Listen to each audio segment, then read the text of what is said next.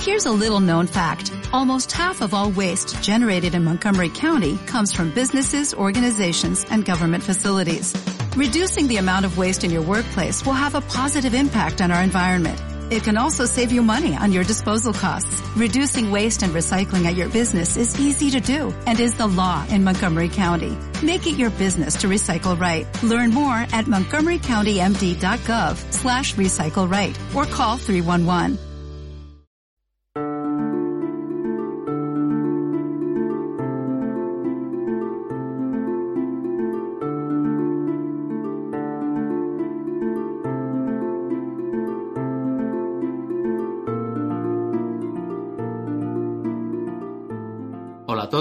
Yo soy Félix y os doy la bienvenida al episodio número 21 de la Biblioteca de Trantor, vuestro podcast de fantasía y ciencia ficción.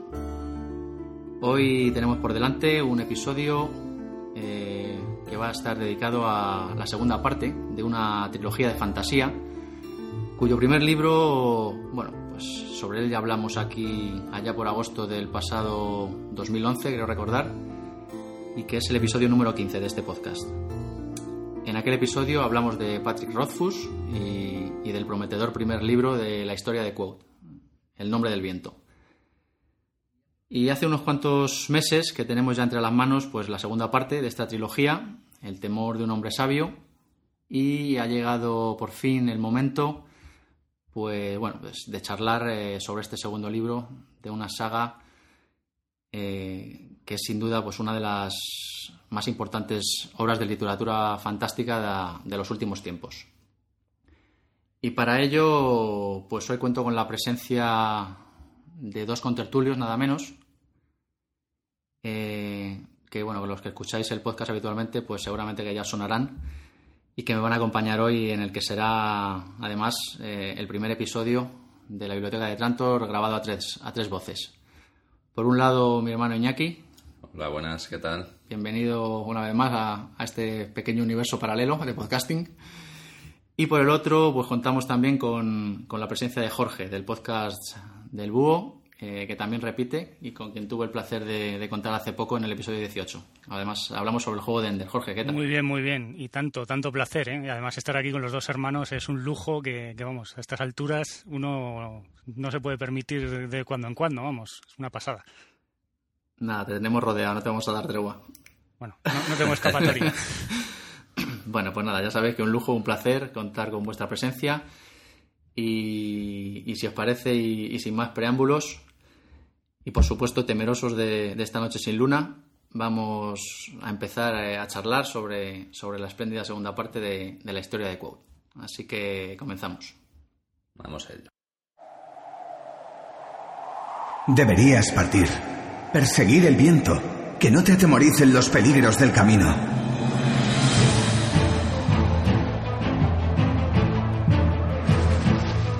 El hombre había desaparecido. El mito no. Músico, mendigo, ladrón, estudiante, mago, trotamundos, héroe y asesino. Quoth había borrado su rastro. Y ni siquiera ahora que le han encontrado, ni siquiera ahora que las tinieblas invaden los rincones del mundo, está dispuesto a regresar. Pero su historia prosigue. La aventura continúa y Quoth seguirá contándola para revelar la verdad tras la leyenda. El temor de un hombre sabio, el segundo día de la historia de Quoth, la esperada continuación de El nombre del viento. Bueno, pues nada, a estas alturas creo que Patrick Rothfuss ya no necesita presentación. Sorprendió hace un par de años a propios y extraños con su ópera prima, El nombre del viento, eh, trayendo pues vientos de cambio, ¿no? Vientos de cambio al género fantástico con su prosa limpia y, y bueno, podríamos decir que, poética incluso, ¿no? Y además alejándose de, los clichés más manidos del género. Esta fue sin duda una de las claves que a mí me parece que hizo que consiguiera pues eh, hacer llegar la fantasía a todos los públicos, ¿no? Sacudiéndose un poco eh, los habituales prejuicios que la gente suele tener hacia este tipo de literatura. Una, una, obra casi redonda y que parecía más la obra de un autor consumado que, la de un escritor novel, ¿no? ¿Os parece? No, vamos. sí, sí. Sin duda, sin duda. Eh, adelante, adelante, aquí, perdona. Perdona, es que esto con el Skype nos pisamos aquí a la que nos descuidemos. Pues sí, que yo creo que sobre todo que precisamente es eso, esa, esa sensación de cotidianidad ¿no? que, tiene, que tiene el libro, que, que lo respira en todas sus páginas y que te, te hace notarlo como muy cercano, ¿no? La, escritura de, de Radfus pues se nota pues ese, ese saber hacer que te mete el cómo hacen el pan, un montón de cosas cotidianas, de, de refranes, de todo, pues que te hace, te hace meterte mucho en la historia, ¿no? Y engancharte mucho. Para mí es un libro, el, este del nombre del viento, un libro que está escrito con inteligencia. Se nota en cada línea del libro que hay mucha inteligencia detrás de cada palabra. Y eso te hace, te hace también cómplice de la historia. Y además se complementa genial con lo que acaba de decir Iñaki. O sea, es cotidiano, pero a la vez muy inteligente y de mucha calidad. Mm. Y además, bueno, pues eh, Mm, podríamos decir que, se sale de los clichés porque rompe un poco la, épica típica ¿no? de, esta, de, este, de este género, ¿no? donde, donde hay, tiene que haber un malo muy malo y contra el que hay que luchar. Aquí Rothfuss parece que esto lo difumina un poco, ¿no? es otra de, sus, de sus eh, virtudes. Y bueno, pues tras este libro eh, y una larga espera, por fin cayó en nuestras manos su segunda parte, El temor de un hombre sabio y después de haberlo leído, yo creo que podríamos decir que, que Rothfuss eh, pues que lo ha vuelto a hacer, ¿no? Y nos ha dado un libro más grande y, más ambicioso, si cabe, ¿no? Y para tratar de explicarlo utilizando... Voy a, voy a nombrar palabras de Robert Zemeckis, que dijo una vez eh, en sus secuelas de Regreso al Futuro, sobre ellas dijo, eh, tienen que ser iguales pero distintas. Bueno, eso es lo que parece que es el temor de un hombre sabio, ¿no? Igual que el nombre del viento, pero a la vez distinto, ¿no? Más grande y, casi más brillante, ¿no? Sí, bueno, es, es, es así como tú dices, desde luego. Y, bueno, respecto a lo que has dicho antes de, de, que no hay un malo muy definido, ¿no? Pues yo estoy completamente de acuerdo contigo, porque si ves, si te fijas, así los únicos malos que encontramos en, muy definidos son los que matan a sus padres, no son son los Chandrian, ¿no? Y, y son unos malos también muy misteriosos, muy... que están... Sí, están ahí, pero no, pero no están ahí. Exactamente, son pues un poco folclore, ¿no? Nadie cree en ellos, nadie... Y es como una quimera en la búsqueda del, del protagonista de estos, de estos malos etéreos, por llamarlo de alguna forma, ¿no? Sí, Sí, eh, que no cabe duda que sería imposible jugar a D&D en este universo. O sea, no hay alineación posible. Como bien has dicho, las, las fronteras se, se, difuminan. De hecho, es que el protagonista es malo también. Tiene maldades y eso, eso se agradece muchísimo. Sí, y además casi reconforta ver que, bueno, pues tras la espera larga y angustiosa a, que nos ha sometido este hombre para, para esta segunda parte, bueno, pues ver que el tipo mantiene el nivel y mantiene el ritmo y, y bueno, que sigue escribiendo como siempre, en definitiva, ¿no? A mí, a mí lo que me escama un poco es la cantidad de frentes que tiene abierto este hombre, ¿no? Eh, en este segundo libro, bueno, no hace nada más que abrir brechas y nuevos misterios, nuevos... Entonces, yo que sé, me temo una tercera entrega de 3.000 páginas o, este paso, este paso no, lo, tenemos que dudar, porque realmente tienes toda razón, Iñaki. Es, es, un, es un libro que de repente te presenta un mundo tan vasto y tan grande que dices, ¿solo queda un libro después de leer esto? Vamos, es, es, es vamos, a mí no me entra en la cabeza cómo puede cerrarse esto bien. Vete a saber si no, si no nos sorprende con alguna sorpresita, ¿no? De algún libro más o alguna, bueno, quién sabe. Sí, la verdad es que es que en 1200 páginas que tiene El temor de un hombre sabio pasan muy pocas cosas y, y transcurre muy poco tiempo para todo lo que pues lo que hay que hay que contar todavía, ¿no? Y bueno, pues ya resumiendo sobre el, la primera parte, un poco para ponernos en antecedentes, si alguien no conoce todavía a este autor revelación, que casi ha puesto bueno, pues la literatura fantástica patas arriba. Le remitimos directamente a aquel episodio 15 de este podcast, en el que Iñaki y yo hablamos por primera vez de Patrick Rothfuss y, de por aquel entonces su ópera prima, El nombre del viento. Eh, primera parte y bueno, y antecesora de la que hoy nos ocupa. Eh, no vamos a, profundizar más en el autor hoy, ya lo hicimos en aquel podcast, y, y vamos a centrarnos más pues, en este segundo día ¿no? de la historia de Quote. Que bueno, por cierto, como decíamos, un tochazo, ¿no? De que ronda las 1200 páginas. Yo no sé, no sé vosotros, y, bueno, espero que tomen buena nota los señores de las editoriales, si alguien del mundillo nos está escuchando, yo compré el libro, por supuesto, más por fetichismo y coleccionismo que por otra cosa, pero confieso que yo lo he leído en el iPad y no en papel, y, además he tenido que buscarlo por ahí en formato digital por los medios que todos conocemos. Eh, y digo yo, ya lanzando la pregunta al viento, ¿es tan difícil eh, poner a disposición de que se gasta 20 eurazos en un libro en papel la versión digital, de forma, pues, pues eso, accesible, cómoda y gratuita? O, bueno, o en su defecto, una versión digital a un precio razonable y no a, los precios absurdos que conocemos, ¿no? En fin, ahí lo dejo. No sé qué pensáis vosotros al respecto. Sí, yo, estoy completamente de acuerdo. Sería pues un, un aliciente más para que la gente comprara el libro en papel, ¿no? Y no se buscara la vida por los mundos cibernéticos. Bueno, eh, yo debo reconocer que después de leer este libro tengo los brazos como Conan el Bárbaro y, además debo contar una anécdota leyendo este libro que eh, yo leo en la cama. Entonces, pues claro, tengo que ir cambiando de postura para leer semejante tocho y eh, hubo una ocasión que se me durmió la pierna porque me apoyé el libro encima de la pierna. O sea que ya es, es va contra la salud del lector el tener un libro tan grande, por favor. Versión digital. Tiene contraindicaciones, ¿no? En, la contraportada. un disclaimer ahí. Eso es eso es sacrificio por la lectura y lo demás es tontería. No, yo, yo fui incapaz. Yo, hombre, no es que hubiera sido incapaz, ¿no? Antiguamente los leíamos como esos y más gordos, ¿no? Pero, pero teniendo ya lectores electrónicos, eh, nada, lo busqué por ahí, me lo dejaré para el iPad y, y lo leí en el iPad. Así que, bueno, antes de continuar y de que se me olvide, y para no arriesgarnos a que algún oyente cabreado nos presente ante la ley del hierro, Mm, vamos a dejar claro que es posible que pueda haber algún spoiler del libro durante la charla, aunque bueno, trataremos de hablar de manera más o menos genérica y no soltar demasiadas bombas así que puedan chafar a nadie la lectura.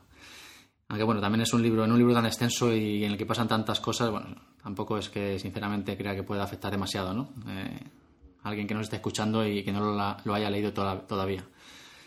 Así que bueno, en cualquier caso ahí queda, como en plan disclaimer, como tú decías.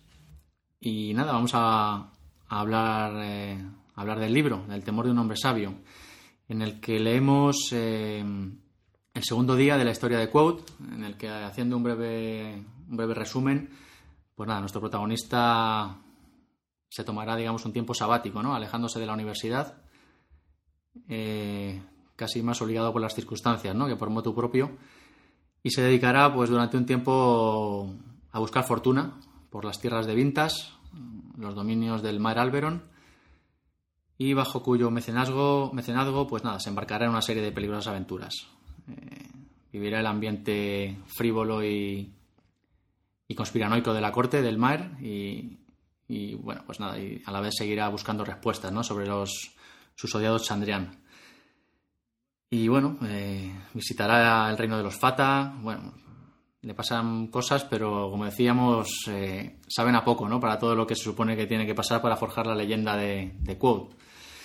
Sí, porque en, en, realidad, si te fijas, eh, cuando acabas de leer el libro, ¿no? Pues te encuentras con que en realidad tampoco has avanzado mucho, ¿no? Estás más o menos en, en el mismo punto de partida en el que... Realmente pasa un año escaso, ¿no? Sí, y le pasan muchas cosas, pero luego al volver se encuentra pues mucho más maduro, mucho más con mucho más bagaje, ¿no? En, sobre las espaldas, pero, pero más o menos en el mismo punto en el que, en el que se encontraba, ¿no? En, cuando empezó su periplo en este libro. Sí, de hecho, además es que si echamos cuentas no, no salen, porque, como dice bien eh, Félix, pasa un año escaso en el libro y si echamos cuentas vemos que en, pasando de los flashbacks, eh, Quote nos está narrando su historia y cuando tiene unos 25 años, más o menos. Eh, o por lo menos esa, esa percepción tengo yo en el libro.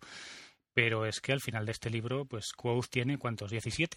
Tiene más o menos. 17 creo, sí. Por lo tanto, estaríamos hablando de un salto temporal muy grande a lo largo del tercer libro o, bueno, no lo sé. A lo mejor es que realmente Quoth nos está contando una historia con 19, no lo sé, pero eh, a mí siempre me da la sensación, no sé ya si porque lo he leído o porque me he quedado con esa sensación de que Quoth, el Quoth actual, entre comillas, el que cuenta la historia, tiene unos 25 años. Ah, pues yo la verdad es que no tenía muy claro la edad que tenía, ¿no? ¿Lo, ¿lo comenta en el libro en algún momento? No recuerdo. Yo pues, me hacía unos 30, también joven, pero no tanto. Sí, porque en, el libro se habla, en el, libro se habla de alguien con una mirada muy envejecida, con alguien con maderas de, maneras de una persona muy muy vieja, pero que se le ve que es joven, o sea, que no ha llegado a la madurez todavía. Entonces, eh, por eso el desfase de tiempo a lo mejor sorprende más. Bueno, eh, decir que sigue, sigue habiendo en la narración de este segundo libro los incisos narrativos, ¿no? que ya conocemos de la primera parte y que nos devuelven al hipotético presente en el que Quote se hace llamar Cote, está Bernero y bueno, está con su inestimable Bast y, el cronista, ¿no? que es el que está escribiendo la historia. Y, las primeras páginas de este segundo libro a mí eh, tienen una cualidad que me ha llamado la atención, no sé si lo habréis notado, y es eh, la maestría con la que Rothfuss eh, nos vuelve a reintroducir en la historia, como a, como a refrescarnos la memoria, ¿no? recordándonos un poco las claves de lo, de lo acontecido en el nombre del viento, de manera que aunque haga mucho tiempo que, hayamos terminado de leer la primera parte, mm, nos iremos acordando de todo y, además Rothfuss lo hace de una manera tan sutil y tan bien hasta el punto de que casi incluso es posible leer El temor de un hombre sabio sin haberse leído la primera parte, ¿no? Y no perder el hilo. No es algo recomendable, pero vamos, que eh, me entendéis lo que quiero decir, ¿no? Sí, perfectamente. Sí, es algo, es una sensación parecida que tuve tras leer algunas novelas de Harry Potter, precisamente. Eh, pasando mucho tiempo entre entrega y entrega, eh, hay veces que el autor se ve obligado a recordarte algunas cosas. Y, si me pareció ya acertado por parte de Rowling en, las sagas de Harry, en la saga de Harry Potter, en esta también. Tienes toda la razón, Félix, porque eh, hay unos hay unos eh, unos pequeños párrafos que parece que están puestos ahí porque son parte de la historia, pero que te están ayudando a reenganchar las tramas. Y está hecho con maestría. Además, bueno, casi las 400 primeras páginas del libro se siguen desarrollando en la universidad, con lo cual también contribuye un poco a mantener la continuidad, ¿no? Sí, a coger un poquitillo otra vez el hilo de, la mecánica universitaria, ¿no? Que llevan en el libro. Pero aún así sigue pareciendo un solo libro. Está hecho con, con muy buen tiro, me parece a mí. Mm. Sí, sí, sí, está, está muy logrado la continuidad entre las dos estas, entre, estas dos entregas que, lleva por lo menos. No sé si yo, la sensación que tuve es esa, yo me leí el nombre del viento y, hasta año y pico después, o no sé lo que sería, casi dos años no me leí el segundo.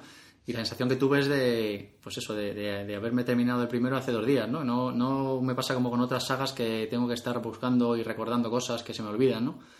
En esta saga, Rothfuss la verdad es que ese, en ese aspecto lo ha hecho fenomenal.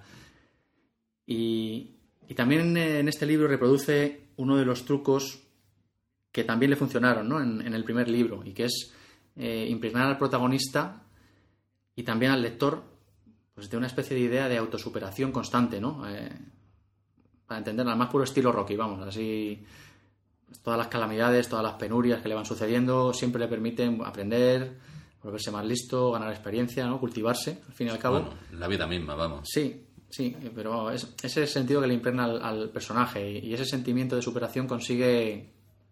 Lo consigue Rothfuss es que traspasen las páginas del libro ¿no? y, se le inculque al lector. Sí, es, un superviviente, Quoth. Eh, desde, el primer, desde la primera página prácticamente del primer libro se, lo vas viendo hasta la última del segundo que llevamos por ahora. Es, tiene, un, mm. tiene un instinto sobrehumano de supervivencia.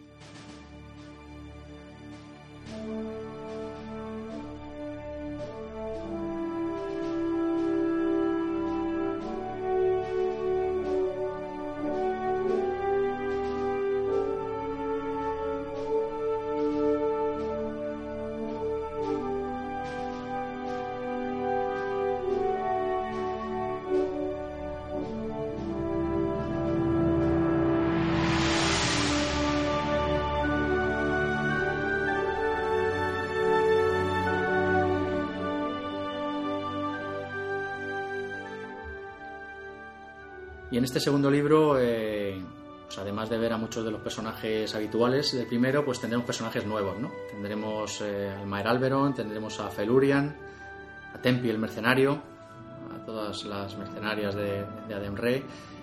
Vamos a hablar de los personajes un poquito. Eh, ¿cuáles, son, ¿Cuáles son vuestros favoritos? De los ya conocidos y de los, y de los nuevos también.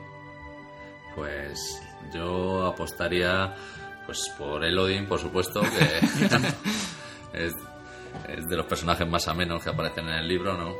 Y, luego Tempi también me parece muy curioso, con sobre todo su- la cultura de su pueblo y, cómo, cómo se comunican, ¿no? Y cómo, cómo ese, el cambio tan radical que hay entre en nuestra civilización, la civilización de, de Quoth, ¿no? Que es de raíz un poco occidental, a la suya que es, que es completamente radical, desde el lenguaje hasta las formas de, de expresarse, de, de tocarse, de relacionarse, de todo, ¿no? A mí me recuerda. De Adenre hablas, ¿no? De los Sí. Me recuerda un poco a la. A, la- a Japón, ¿no? A los japoneses, o cuando todo lo del. Hombre, pues, salvando Sí, las distancias, sal- salvando pero las la distancias. filosofía del letaní y todo este rollo. Yo eso, yo eso lo identifiqué más con China, mira por dónde, pero sí, viene, bueno, es oriental, China. oriental claramente. Oriental, oriental. Sí, oriental es desde luego. Eh, bueno, o sea que tú te quedas con Elodin, creo que coincidimos. Eh, Sí, sí, ¿tú, claro, claro, está clarísimo. Es, es, es un personaje, es, eh, pues yo creo que hasta incluso podríamos, podríamos visualizarlo, yo creo que uno de los personajes que más fácil puedes visualizar, porque se le ve se le, y se le describe en situaciones un poco inverosímiles, es, tiene partes cómicas este personaje, tiene partes muy serias. Yo creo que es uno de los que primero les puse cara.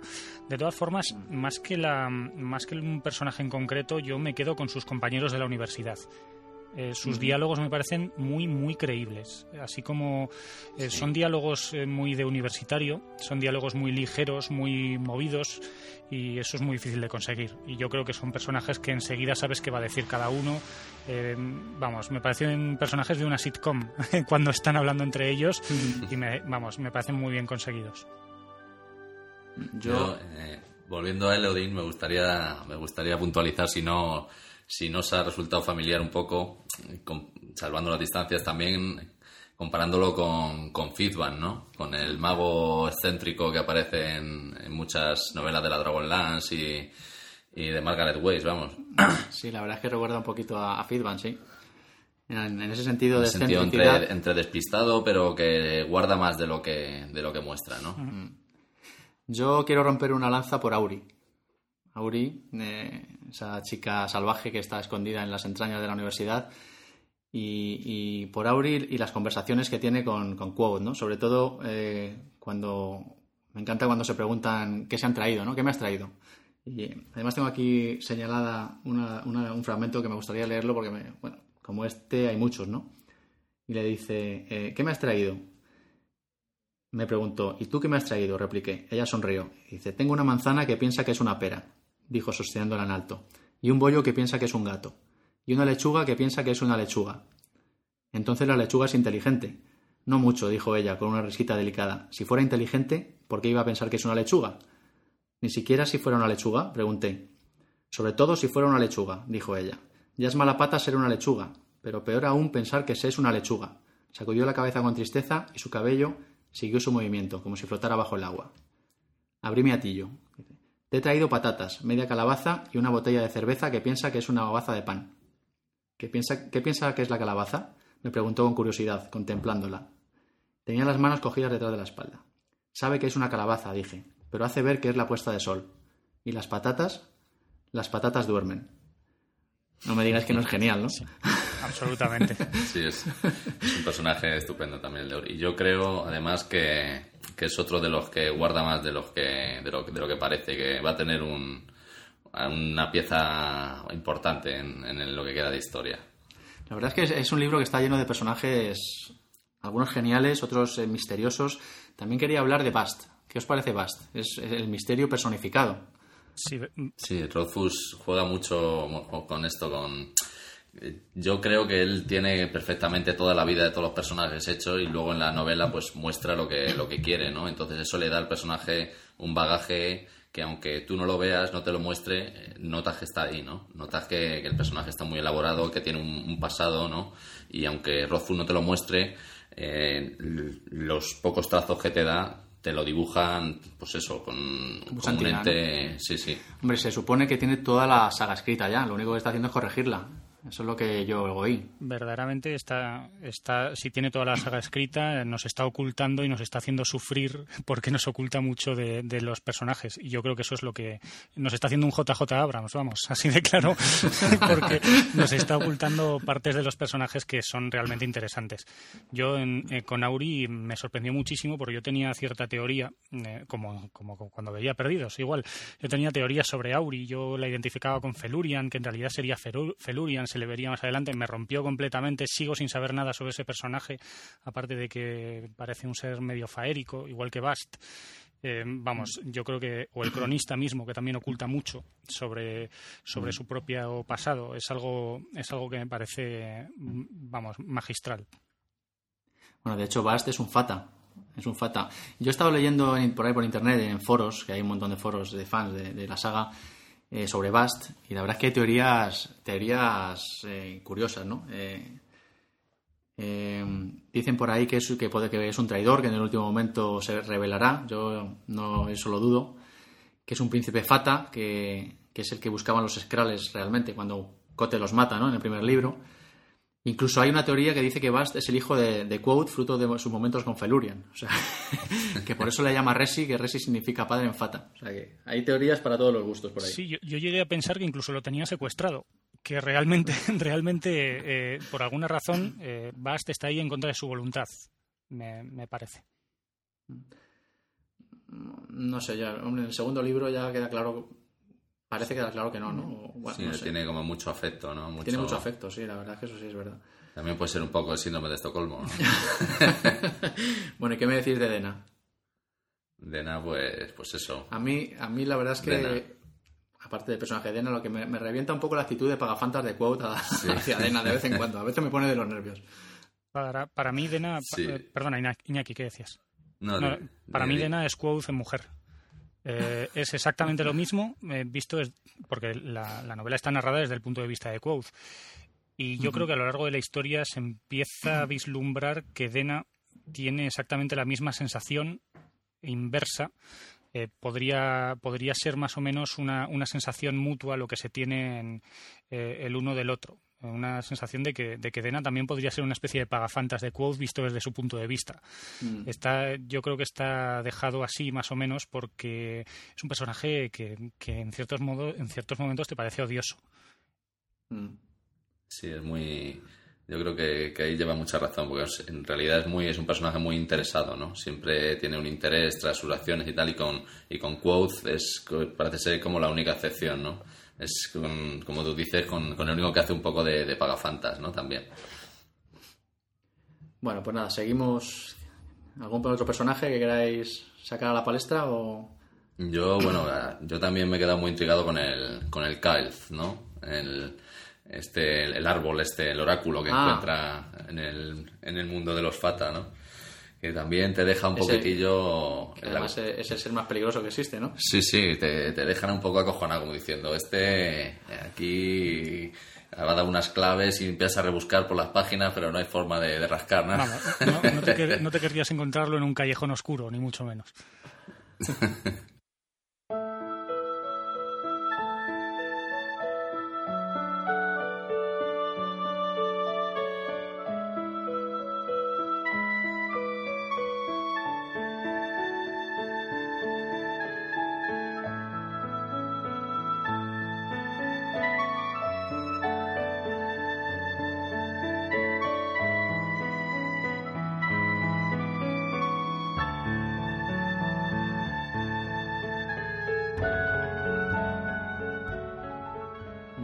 Seguimos un poco hablando sobre el libro.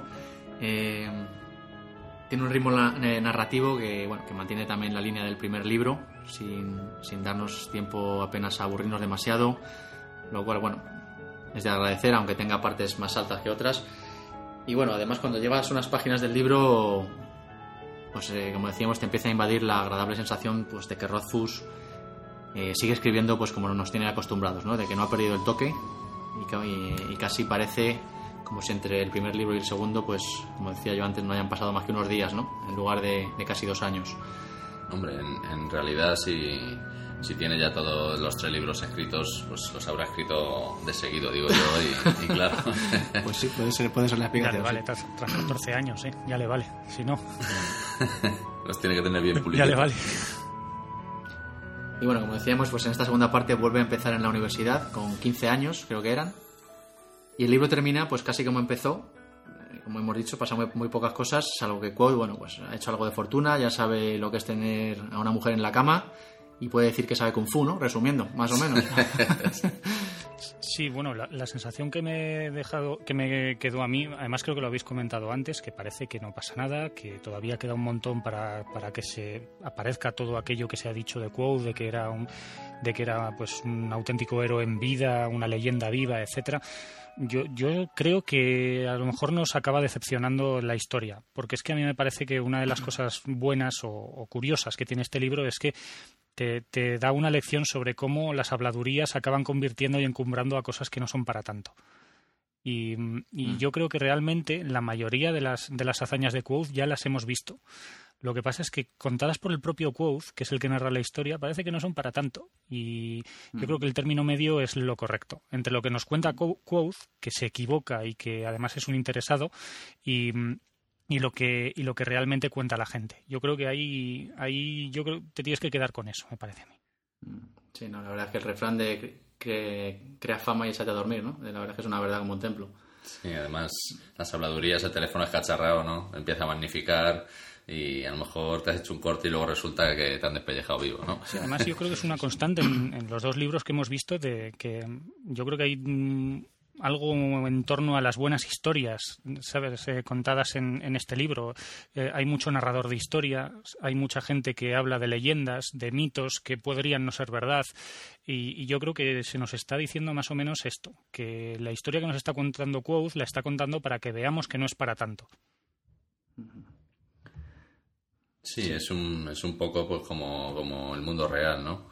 Las habladurías, pues luego tiene un poquito que ver con la, con la realidad. Y bueno, pues nada, en las 1200 páginas de este tochazo, pues como decimos, pasa poco respecto. pasan pocas cosas respecto al forjamiento de la leyenda del personaje. Y nos da la sensación, como decíamos antes, pues de, que al ritmo que va la cosa, Rothfuss va a necesitar tres o cuatro libros más para acabar la historia, ¿no?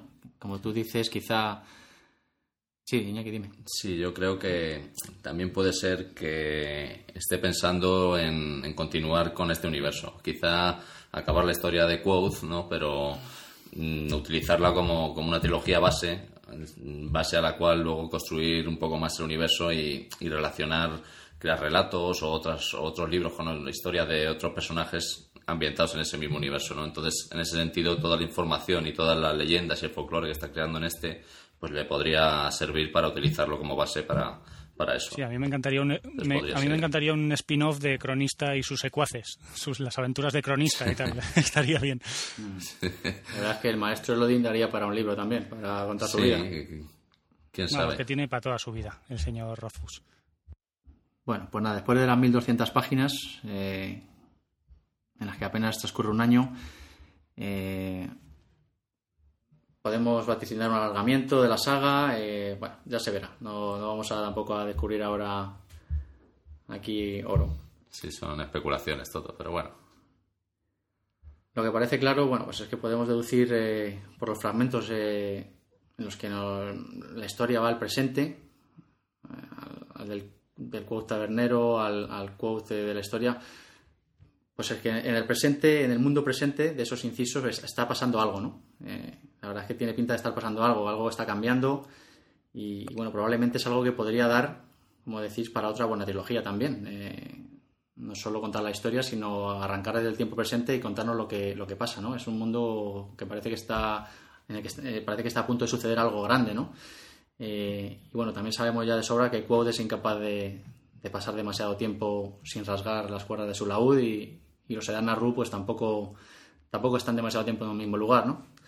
Así que es muy posible, como decís, que, pueda haber eh, otras sagas o basadas en el mismo universo, que Rothfuss las tenga en mente. Ya, ya veremos.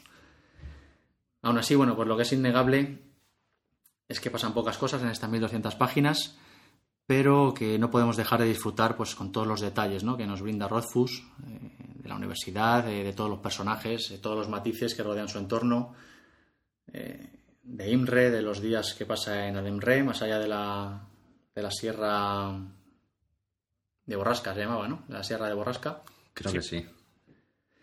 Y bueno, pues eh, de todas las costumbres y detalles pues que Rothfuss nos va contando, ¿no? Con, con maestría eh, la verdad es que con tal maestría casi podemos sentir que hemos estado allí, ¿no? ¿No, os dio esa sensación al leer el libro? Sí, es lo que, lo que te he dicho antes, de que está todo tan bien recreado con pues todo que, con pues, los intercambios monetarios, todo absolutamente que, que te parece que, has vivido en, en, ese mundo, ¿no?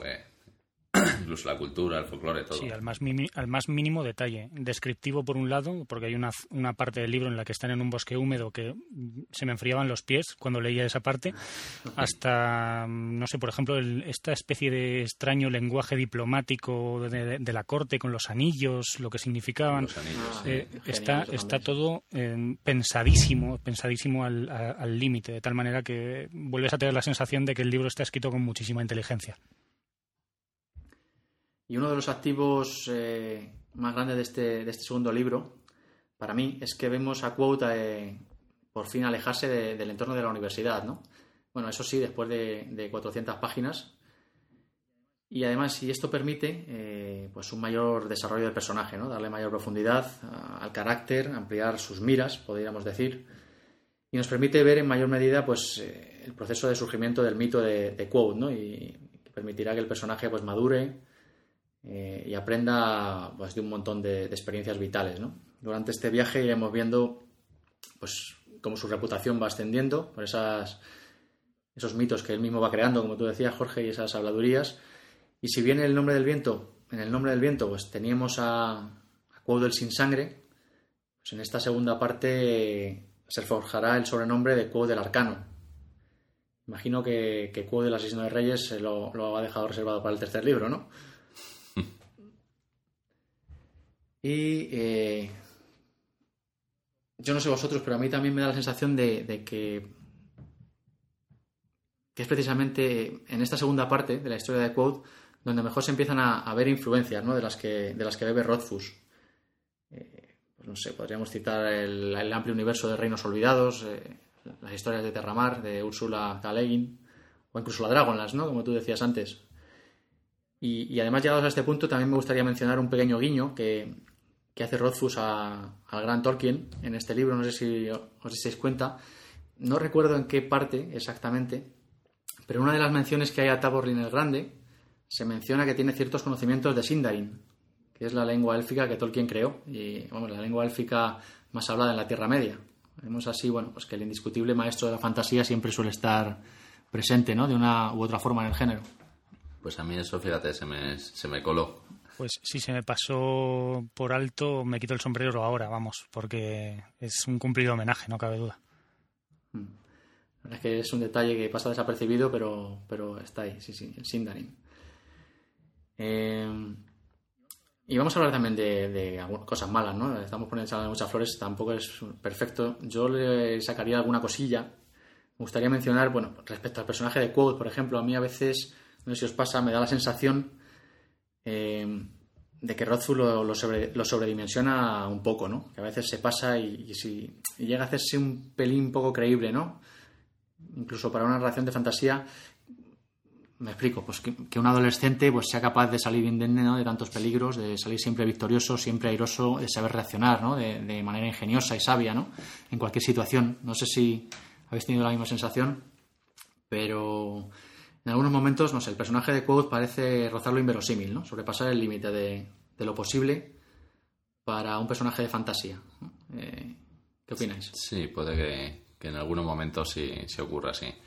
Más que nada por eso, porque tiene 15 años, ¿no? Y, pues tanto físicamente como por experiencia, como pues en muchas situaciones seguramente no es verosímil que actúe como actúa, ¿no?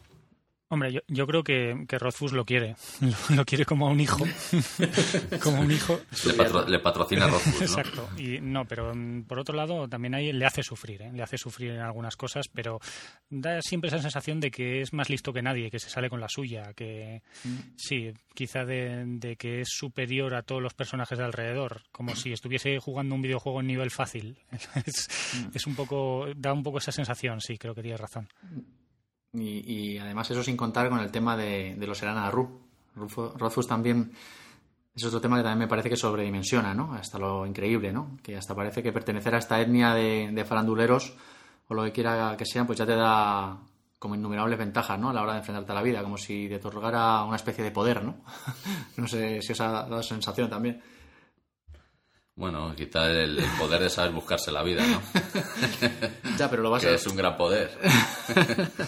sí, pero no sé, da la sensación de que basa demasiadas cosas en, ser eh, Edana Ru, ¿no? Eh, a mí, a mí me parece, a, mí me parece que no sé si Rothfuss lo hizo adrede o no, pero, pero es como cuando una persona se va de su hogar y, y siempre está hablando de su pueblo como que es el mejor del mundo. Y como al fin y al cabo es, em, el propio Quoth el que narra la historia, parece que ser un, un Edena Ruth es ser un superhombre. Pero mm. no sé si está hecho adrede por parte de por parte de Rothfuss o no, pero sí que es cierto que parece que los Edena Ruth deberían ser los, los amos del mundo. Eh, mm. y porque vamos, eh, son unos agentes secretos, faranduleros, eh, saben de todo, es verdad, es verdad. Está claro que estamos ante la historia, se supone, de un personaje que, es leyenda, ¿no? con todo lo que eso conlleva. Pero bueno, aún así a mí me da la sensación de que aún, no sé, está demasiado inflado en algunos momentos y puede resultar eh, poco creíble en algunos puntos, ¿no? También hay que tener en cuenta lo que, como bien ha dicho Jorge, que es el propio Quoth el que lo narra, ¿no? Entonces, la opinión de uno mismo sobre uno mismo es un poco subjetiva. Siempre somos los más guapos, los más siempre hay una influencia hacia el positivo, ¿no? Más que hacia el negativo, cuando uno mismo cuenta cosas de sí mismo. Entonces yo lo veo así un poquitillo, un poco realista incluso, ¿sabes? Bien, bien conseguido mirándolo desde ese punto de vista. Hombre, mirado así, la verdad es que sí sería una explicación lógica. Ahora ya no sé si ha sido aprosta o no, pero bueno, ahí está. Que le ha quedado bien, vamos. sí, sí, la verdad es que le está saliendo redondo al tío.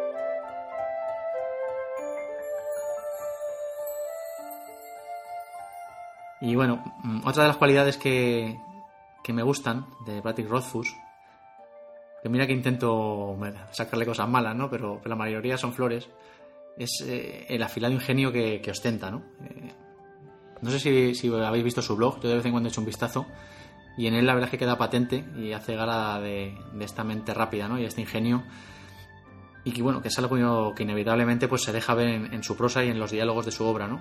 Eh, bueno, ya hemos visto un ejemplo antes con el diálogo con Auri, pero vamos, de, de eso sí está lleno el libro, ¿no? De diálogos brillantes. Eh,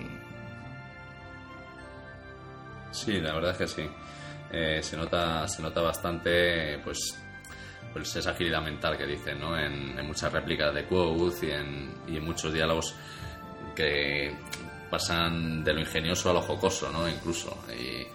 Y, la verdad es que es agradable leer, leer unos diálogos así tan, tan elaborados, ¿no? En un libro. Bueno, hay algunos que son para enmarcar directamente. Sí, las respuestas de Quoth, eh, vamos, es más rápido que Churchill, respondiendo a, décimas de segundo, cosas muy ingeniosas, y ahí se ve, sí. También, bueno, esto ya lo he comentado al principio, pero quería profundizar un poco más en el tema. Me llama la atención de, ya de toda la saga directamente, ¿no? De esta crónica del asesino de reyes, eh, que es algo que a mi juicio, como he dicho antes, es, algo diferenciador, ¿no? Que, lo diferencia del resto. Es que, bueno, como dije, eh, aquí no hay malos, eh, grandes malos, o bueno, o casi, ¿no? Tenemos a los Chandrian por ahí siempre presentes, pero, pero casi como un mito, ¿no? Y pues al eliminar a estos grandes malos típicos ¿no? de la mayoría de, novelas de fantasía, casi se elimina un poco de un plumazo ese elemento épico ¿no? habitual en el género fantástico. ¿no? Está claro bueno, que, a estas alturas mmm, Rothfuss quería abandonar muchos de los clichés habituales, eh, lo consigue mmm, con creces, pero también con esto de eliminar ese típico elemento eh, super épico, ¿no? de luchar contra la maldad suprema y casi contarnos una historia pues que narra, como decía Iñaki antes, la cotidianidad de un joven en un mundo simplemente diferente, ¿no?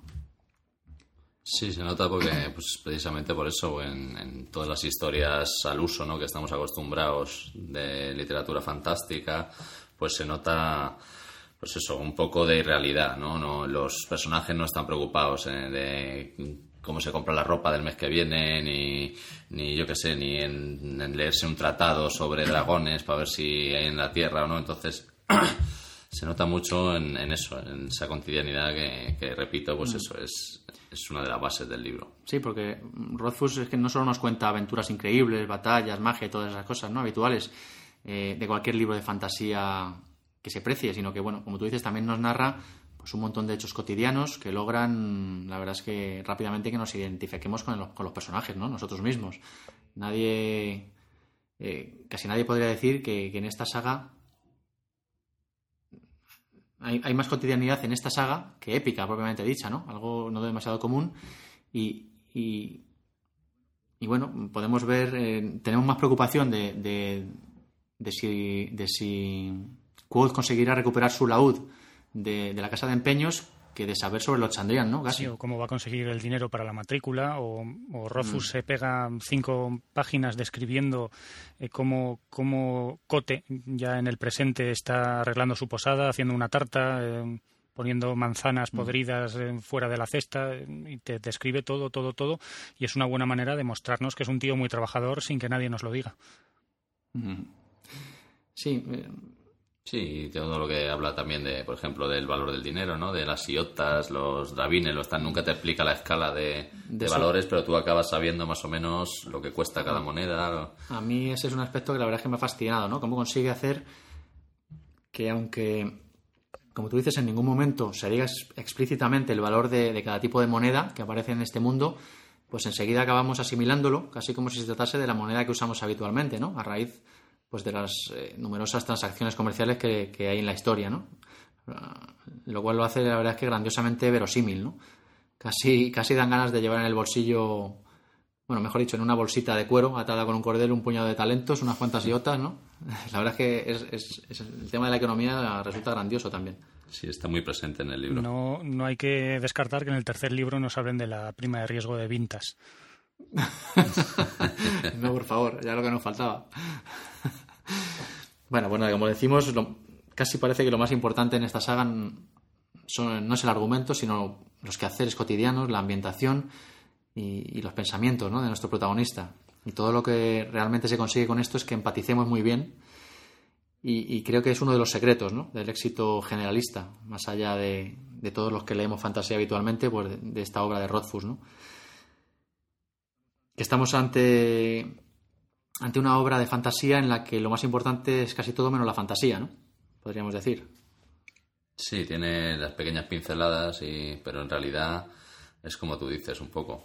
Es una obra fantástica, pero, pero muy, muy real, como si dijéramos, ¿no? Muy, no sé cómo, no sé cómo decirlo. Es eh, creíble, ¿no? Al fin y al cabo. Muy sí, es que, perfecto, sí, perfecta la definición. Es que leyendo, leyendo otra literatura fantástica, pues podrías pensar, en cuanto ves un paladín, ya sabes que es un paladín de nivel 9, que cuando tenga un dilema moral siempre va a hacer lo correcto. En cambio, en estas novelas, no. En estas novelas los personajes son complejos y eso está muy bien. Sí, no son tan predecibles. Ahí tenemos a, a, a George R. R. Martin haciendo también sus pinitos en ese, en ese sentido, afortunadamente.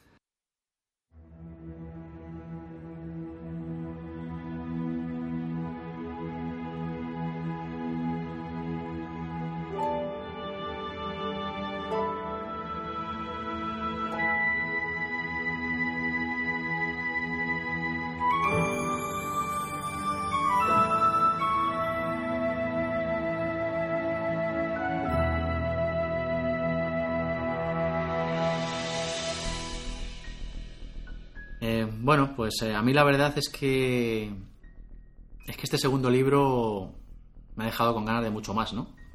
Pero a la vez, como decíamos, pues con, lleno de dudas, ¿no? Como decíamos antes, de cómo va a resolver todo lo que supone que queda por contar en un único libro más. Y bueno, pues con la esperanza de encontrar en el tercer libro ese detonante definitivo, ¿no? Que te lleva a devorar las páginas o incluso a releer toda la saga, ¿no? Una vez terminada para volver a disfrutar de toda la historia de un tirón y, consagrar a Rothfuss definitivamente pues en, los altares, ¿no? De la fantasía. Esperemos que, se le dé bien y, afine la pluma para, este último libro. Además tengo aquí una, cita de, un tal Tim Powers que la, la pone el propio Rothfuss, me parece en su blog. Dice, Tim Powers me dijo, un libro puede llegar tarde solo una vez pero puede ser basura para siempre. Así que mejor tarde que basura. Gran frase, qué gran frase. qué, bueno. Sí, sí. La verdad es que el blog de, de Rothfuss es una mina. ¿eh? Yo de vez en cuando le echo un ojillo. Eh, recuerdo haber leído hace poco en el blog en una entrevista que, publicó que le hicieron o algo así, que, bueno, pues eso, hablando de los clichés de la fantasía, ¿no? Decía, pues eso, que hay vida, ¿no? Más allá de, enanos y dragones, y, la verdad es que lo está demostrando. Y hablando de este tercer libro, pero creo que el título, el título provisional es Las puertas de piedra, y además me parece que en El temor de un hombre sabio, Jack Felurian hace mención a ellas en un párrafo. Me parece que hay un párrafo en el que dice algo así como no diré su nombre aunque está enterrado bajo las puertas de piedra. No sé si, lo recordáis. Un misterio más para, para la colección. Entonces, bueno, pues algo, algo tiene que haber ahí con las puertas de piedra. A mí yo no sé si, si se puede referir a las puertas del archivo, macho. ¿Os acordáis que en el archivo de la universidad hay unas puertas también misteriosas? No sé si son de piedra o de madera. Son de piedra, yo no, Yo no recordaba la parte de Felurian en la que las nombra y, pensaba en las puertas del archivo al leer ese título, sí, sí. Mm, sí, pues parece que las nombra Felurian en un párrafo de estos. No recuerdo a quién se refería. Eh, pero bueno, sí, luego tenemos es verdad estas puertas del archivo que son todo un misterio, de la, otro de los grandes misterios de... Además creo que hace que, que Quoth hace, hace referencia a que le, pues como que es, es el motivo de que le expulsen ¿no? de la, durante el libro de, de la universidad, ¿no? Esas, esas famosas puertas de piedra, pues es el motivo de quizá husmea demasiado el tercer libro. No me sorprende. Bueno, pues nada, ya veremos si, si las puertas de piedra son lo suficientemente grandes como para atar todos los cabos y amarrar la historia, ¿no? Y, en el último momento... Yo creo, yo creo que Auri tendrá, tendrá algo que ver ahí. Seguro que ha estado dentro de las puertas antes. no sé yo si no necesitará Rothfuss unos cuantos libros más para, para terminar, no sé. Eh, bueno, no sé, ¿qué más queréis comentar? Estoy hablándolo yo todo. Venga, contadme, contar cosas. Bueno, yo, yo creo, yo creo que este libro es una, es una Biblia, así de claro. Es, es un compendio de leyendas e historias que se cuentan a partes en, mm. eh, que hay a lo largo de la historia. De repente una interrupción porque te cuentan tal leyenda. A mí me parece que esto es el, inicio de una gran, de un gran universo que, que Rothfuss va a alargar. Yo creo que esta, la mm. historia de Quoth son tres libros pero se nos cuenta tantísimo de este mundo que no va a quedar desaprovechado. Yo creo que este libro va a ser mm. una buena, una buena base, una buena piedra de guía para mm. el resto de una saga enorme. Está, está aprovechando, pues, como tú dices, para crear un, para crear un universo entero, ¿no? Y, y luego pues eh, que será aprovechable por supuesto para sacar un montón de historias más claro, si, hay que trabajar se trabaja pero trabajar pana pues no vas a ponerte a contar ahí leyendas a, tope para luego no desarrollar eso. Hombre en 14 años no que ha estado escribiendo el tío ya le ha dado, tiempo le ha dado para leyendas. ¿Y aquí quieres decir alguna cosilla? No, yo creo que, que Jorge ya ha apuntillado un poco también lo que yo pienso y que le hemos dado un buen repasito a todo lo demás así por encima, tampoco para hacer mucho spoiler, aunque algo ha habido, pero bueno. Bueno, pero yo creo que, como decía antes, en un libro tan extenso y en el que pasan tantas cosas, hay mucho maniático con los spoilers por ahí, sobre todo en Twitter, no sé. En cuanto sueltas cualquier cosilla que no tiene ninguna trascendencia, ya se echan las manos a la cabeza. tendríamos, tendríamos que estar ya acostumbrados con, con los trailers que circulan por ahí. Es que simplemente ver un tráiler de una película ya te cuenta media película, entonces, bueno, no sé. En Twitter hay mucho maniático en general. En general. esa es una gran frase también, Jorge. Bueno, pues nada, eh, si os parece, vamos a ir escuchando una promo, eh, una de nuestras recomendaciones de podcasting para hoy. y, y luego ya, pues, eh, si queréis apuntar algo más y ya nos despedimos. Dentro audio. Hola a todos, soy Juan García y os doy la bienvenida a un nuevo episodio de Droidcast. Bienvenidos a Milcar. Este es En el directo desde el estudio central de Radio San Vicente en Sanby, California, estás escuchando Fuera Buenos días, buenas tardes y buenas noches. Esto es 00 Podcast, episodio. En el capítulo anterior de Gravina 82, Yo me estaba comiendo un bocadillo Estás escuchando echarlas.es. Buenos días, Manolo. Buenos días, Philip. Hola, muy buenas. Os voy a contar una anécdota que me manda al podcast del búho arroba gmail.com Un saludo. José Manuel. Empieza el episodio 1 de Incrédulos Podcast. Bienvenido a Free Noise Pod, un podcast de música libre. Yo soy Carlos Soba y hoy Hola y bienvenidos a este Trending Podcast de hoy, miércoles. Hola y bienvenidos a un nuevo podcast de Bislúdica, un podcast sobre los nuevos juegos de mesa. que eres Rihanna? Tío, no hablas tú. ¿Tú qué, qué clase de gay eres? Me vas a quitar el carnet de gay. Te voy a quitar puntos. A ver, ¿cómo se escribe Rihanna? R. Todo esto y mucho más en la radio de los podcasts. Te lo vas a perder. Radio Podcastellano. Podcastellano. Podcastellano. Pues nada, chicos, eh, vuestra última oportunidad. Si queréis decir algo más, eh, hablad ahora o callad eh, hasta el tercer tomo, por lo menos. Hasta que hagamos el siguiente podcast sobre el tercer libro.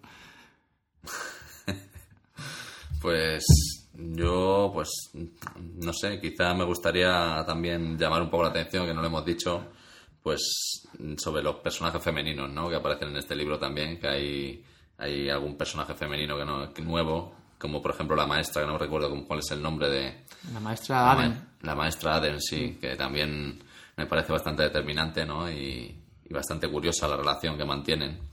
No recuerdo yo el nombre tampoco ahora mismo. Empieza por V, creo, va, es un poco raro. No Hay una que se llamaba Pente, que es la luchadora, esa... Sí, pero es la otra, la maestra, no, me acuerdo, no recuerdo el nombre. Tecan, ¿puede ser? Sí. No, empezaba por V, creo. Vamos a ver un momentito que lo estoy buscando. Antes lo he leído. Lo prometo que lo he leído. Bah, no lo, no lo encuentro, pero vamos. Bueno, eh, Bueno, tampoco es- es, importante. Es igual. Y simplemente, pues eso, marcar esa relación que también choca, pues, porque te muestra pues las culturas de la cultura ADEM y, y todo eso. Todas las- Estamos ante una, una sociedad matriarca- matriarcal realmente, ¿no?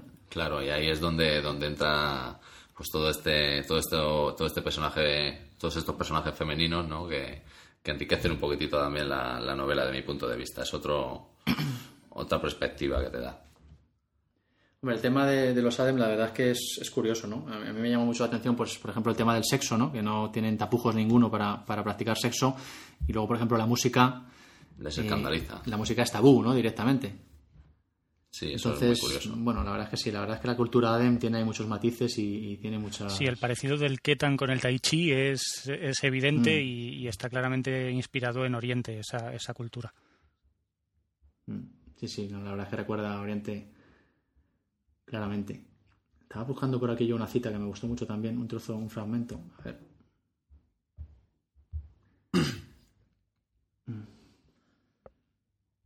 Bueno, es igual, no lo encuentro. Bueno, chicos, pues nada. Mm, si os parece, lo dejamos aquí. Que tampoco quiero hacerte trasnochar mucho, Jorge. Hombre, no. Si aquí podía estar toda la noche. Pues nada, nada. El micrófono es tuyo. Pues hablando de noches, eh, deberíais temer a las noches sin luna, sabedlo. Y la ira de un hombre amable. Bueno, pues nada, eh, lo dejamos aquí. Comenzamos la larga espera hasta el tercer libro. Veremos a ver, ¿para cuándo pronosticáis? ¿2014? ¿Puede ser? Por ahí, rozando, si no. Joder, el tío teniéndolo escrito ya, yo creo que más algo de marketing que otra cosa. ¿eh? Exactamente, es un poquito de... Porque vamos, no me digas tú que corregir errores y repasar tampoco lleva tanto tiempo. Bueno, lo que, lo que diga el HBO. Oye, este, esta saga da para una buena serie también. Ya lo ¿eh? creo. Y para cagarla completamente también, pero con la o sea, con, con Juego de Tronos no, No, lo están no, haciendo mal, así que Por eso te digo, sí, con el precedente de Juego de Tronos puede haber esperanza todavía. Y Gerald de Rivia, ¿para cuándo también? debo reconocer que no conozco esa saga y me la apunto porque además la, la nombrasteis en el primer eh, en el primer capítulo de que hablasteis sobre Quoth y me tengo que acercar a ella. Sí, no, la verdad es que está Muy muy bien. recomendable también. Pues nada, en el tercer libro esperaremos que no se demore mucho y bueno, pues en él descubriremos por fin cómo se lo monta Rothfuss para concluir esta historia, si es que realmente concluye. Y pues nada, si realmente será solo un libro más o nos llevaremos la sorpresa de última hora de una tetralogía o, más, quién sabe. Bueno, ahí lo dejo. Y nada, pues ya sabéis, estamos en el blog que aloja el podcast, al que bueno, pues podéis acceder en www.labibliotecadetrantor.com. Podéis eh, mandarnos emails a la biblioteca de trantor.gmail.com y también eh, tenéis a vuestra disposición pues la página del podcast en Facebook, que ya pasa los 400 amigos. Muchas gracias a todos los que estáis por ahí eh, aportando cosillas, pues con vuestros comentarios y bueno, pues a los que no estáis os invito a buscarla y, darle al me gusta y participar. Eh, los que prefiráis Google Plus, también eh, está allí la biblioteca de Trantor. Y por supuesto en Twitter, ¿no? con el usuario arroba betrantor. Y a nivel personal nuestro, pues estamos todos en Twitter también para comentarnos pues lo que queráis, ¿no? Mi usuario personal, arroba Maugan, sustituyendo la primera A por un 4. A Iñaki lo encontraréis eh, en arroba Amoniser, sustituyendo la primera O por un 0, cosa de familia. y a Jorge eh, en arroba guion bajo, Jorge guion bajo. A ti no te ha dado por meter números No, de pero, momento. es- pero no cabe duda que estaba todo cogido cuando elegimos nuestros nombres. Sí, sí, es que esto es complicado, sí. Y nada, pues eh, allí en Twitter estaremos encantados de charlar con vosotros y comentar lo que queráis. Y para suscribiros al podcast, pues nada, ya sabéis que fácilmente en, en iTunes o en iVoox. Así que, pues eh, nada más, un millón de gracias por haber compartido este ratillo de charla. Y ya solo nos queda esperar. Bueno, pues nada. Un placer estar aquí otra vez y hasta la próxima vez que, que se te ocurra llamarme. A ti, a ti tengo, te tengo a tiro, Jorge me pilla más lejos. Pero bueno, hoy día con, con la tecnología no. Pero para, para no mí, en cualquier caso, ha sido un enorme placer volver a estar aquí. Y, y vamos, cada vez que cuando quieras, tú solamente silba y acudiré raudo a tu llamada. Muy bien, muchas gracias. Pues nada, chicos, buenas noches. Adiós a todos. Buenas Adiós. noches.